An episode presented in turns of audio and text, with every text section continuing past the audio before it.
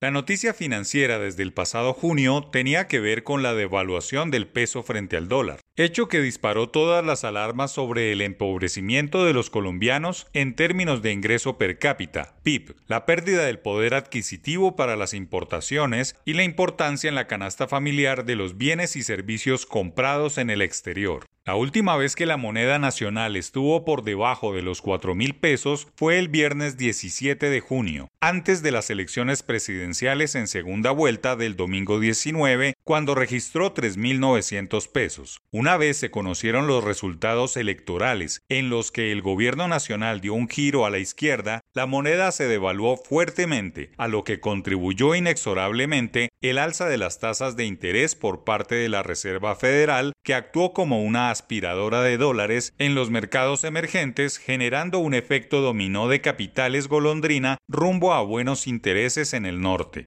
Y desde allí se sumaron pequeñas acciones que enturbian el panorama económico, como fueron las sin salidas de la ministra de Minas y la abierta decisión política, más no económica, de la administración Petro de reducir las exploraciones y explotaciones petroleras. Pequeños hechos que tuvieron consecuencias en la tasa de cambio y que han llevado a que el peso colombiano sea la cuarta moneda más devaluada entre enero y diciembre, superando 15%, quizá un porcentaje más normal en materia de pérdida de valor frente al dólar. Las últimas dos o tres semanas de final de año, el dólar se ha mantenido en torno a los 4.820 pesos, un valor bastante depreciado, pero menos dramático que los 5.000 pesos que alcanzó a cotizar en ciertas jornadas y por el cual se rompieron las vestiduras del daño que le hacía a la economía las ideas de izquierda llevando las riendas del país. Pero hay un factor que empieza a pesar en la economía colombiana al que se le debe la normalización de la tasa de cambio. Se trata del poder de las remesas, que este año alcanzarán los 10 mil millones de dólares y que se convierten en un poder transformador para varias regiones que reciben este dinero, tales como Valle del Cauca, Eje Cafetero y Antioquia en particular territorios que viven un auténtico boom de dólares y euros provenientes de coterráneos que viven en Europa o Estados Unidos. Que esta semana el dólar esté en 4.795 pesos en promedio, lo que significa caídas de 44 pesos frente a la tasa representativa del mercado habitual de unos 4.835 pesos, es un hecho muy ligado a los miles de nacionales que vienen a pasar las fiestas de fin de año. Las remesas ya son el segundo ingreso más importante para el país después del